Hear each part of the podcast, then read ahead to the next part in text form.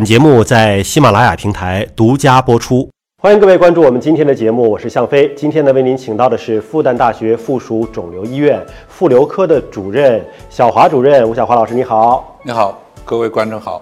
小华主任是妇瘤科的主任，妇瘤科主要针对的是妇科肿瘤。对，妇科肿瘤包括了什么呢？包括乳腺吗？不包括，不包括乳腺。对啊，在我们肿瘤医院，妇科肿瘤主要是指女性生殖道的肿瘤，嗯，比如说宫颈癌，嗯。卵巢癌、子宫内膜癌、外阴癌、阴道癌等等。嗯，我们今天重点话题聚焦到卵巢癌上啊，来聊一聊这个卵巢癌，好像跟其他的妇科肿瘤会有一些不太一样的地方啊。比如说这个宫颈癌是 HPV 病毒导致吗，那我防住这个病毒，这个癌就防住了。但卵巢癌的发病原因到底是什么呢？到目前为止，卵巢癌的病因还不清楚。嗯，但是有一个机制可能会给我们在肿瘤的防治有一定的作用，是指卵巢它的成年以后，它的上皮它的排卵一个过程。如果这个排卵的次数越多，那就是可能它会在修复过程中产生基因的一种突变。会产导致卵巢癌，但确切原因不知道，所以在卵巢的预防中或者卵巢的病因中会谈到，如果你减少它的排卵次数，比如说妊娠啊，比如说哺乳啊，比如说口服避孕药呢，可能对卵巢有一些降低风险的作用，但是确切不知道。不过有一种卵巢癌目前还是比较啊肯定的。它的风险是明显提高的，比如说遗传性相关的卵巢，嗯，让它减少排卵的次数，有可能会有帮助。对，但是我看到有一个数字啊，说未生育女性患卵巢癌的比例可能比已婚女性要高，那是不是就跟她没有生育过、没有哺乳过，是不是也跟这个相关呢？是，刚才讲的卵巢目前的确切病因不知道，但是排卵的次数增多可能跟。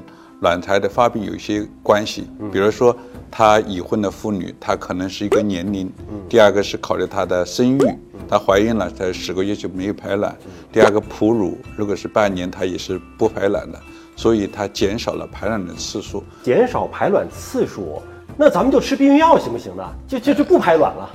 呃，其实避孕药还有一些其他的风险，其实这个也不可能现实每个人都吃避孕药，而而且长期吃。这是讲有些明显的风险的人，比如说 BRCA 基因携带者，我们可以通过吃口服避孕药降低它发生卵巢的风险，大概百分之六十或者七十。但是要注意到，口服避孕药它会引起乳腺癌或其他的风险，所以这个非常慎重。要平衡一下，要平衡一下，对。如果本身你又不是高风险者，你去吃就没有意义，没有意义。而且这个基底不是太确切，这是大家这么猜测。嗯，也没有非常明确的因果关系。对，没有找到明确的因果关系的呃证据。呃，您好像说过一句话哈，就针对这个卵巢癌的患者，第一次开刀非常重要，是吗？卵巢的首诊。首次治疗特别特别重要。为什么特别强调它的首次治疗？因为如果是一个专业的人，就把能达到 R 二零，它的重要性就能提高生存率。如果在第一次手术没有达到 R 二零，达到 R 二一或者达到 R 二二，它的生存率就明显的要比达到 R 二零要低。就是没切干净。没切干净，没切干净。比如说阴道残单，道格拉斯腔留了一块，它可能永远缺这一块。嗯。从生物学来讲，它留了这一块。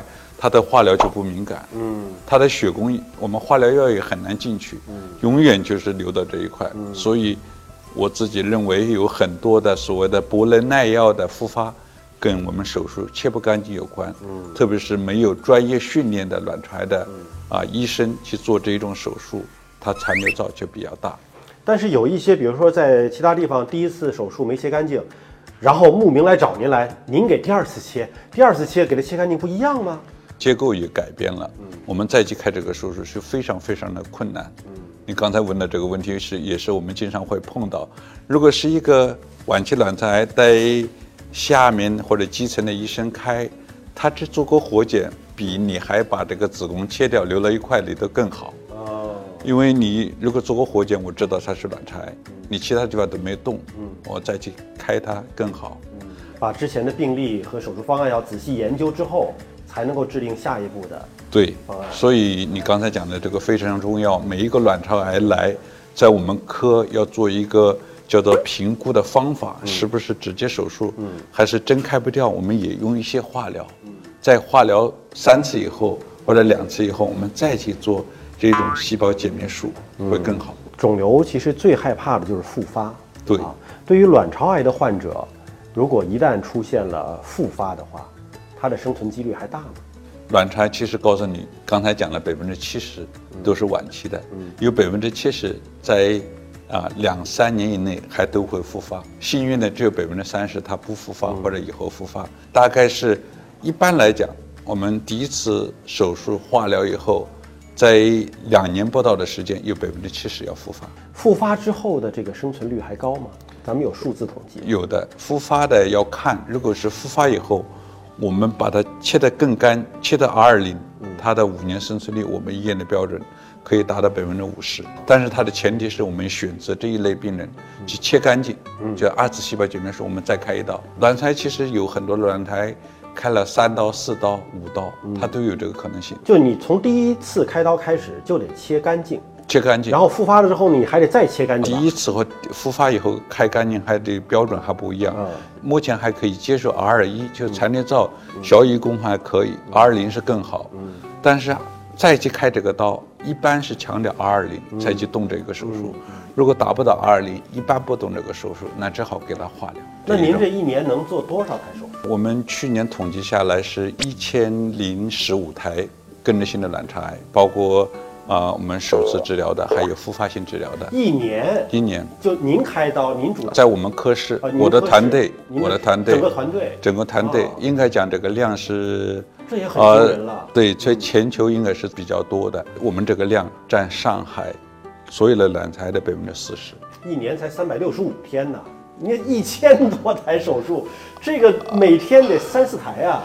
其实我们我们科室大概三十个医生，嗯我们大概有五千多台手术吧，其中卵巢整一千台。但是卵巢是个最难啃的骨头，平时我们宫颈癌一个多小时就解决了，卵巢癌平均大概五六个小时，如果是跟着术的话。有没有那种情况，到您这儿一看卵巢癌的患者，您就一判断就说可能方法不多了。遇到这种情况，怎么跟患者和家属沟通呢？我们可以人文关怀，或者是提供一些营养支持、心理支持，包括一些止痛，解决一些症状的问题，比如说他大便不通，比如说疼痛止痛药等等，这是叫舒缓治疗。就等于就是，如果说确实不能手术、不能治疗了，就不在您这个妇瘤科这个范围科室范围之内了。这种情况虽然是让人觉得很遗憾哈，但是怎么跟患者和家属沟通，确实也是需要一定的技巧和人文关怀。所以说，您看完了这个病人之后啊，会直接的跟患者说实话吗？还是说会绕个弯儿，让家属再跟患者沟通？还是真诚的跟病人沟通还是非常重要。我上午看了一个病人是常州来的，我已经给他开了两次，其实他没有解决问题的。当你还给他做了一次放疗，再过来真是无药可施了。那我就告诉他，我说你现在只能给你解决一些疼痛的问题，他也欣然接受，因为毕竟我如果这样子没有药。我们再骗他，给他去用化疗或者是没有效的治疗，对他来讲，他是有些副作用的。比如说化疗的白细胞、发烧等等的，都是有副作用的。这个人才二十九岁，哦他还是对很年轻。当然，它是一个高分化的粘腺癌，这个非常难治的，对化疗都不怎么敏感的。哦，感谢您关注今天的节目，也谢谢小华主任的分享。最终呢，还是要祝大家都有一个健康的身体。下期节目时间我们再会。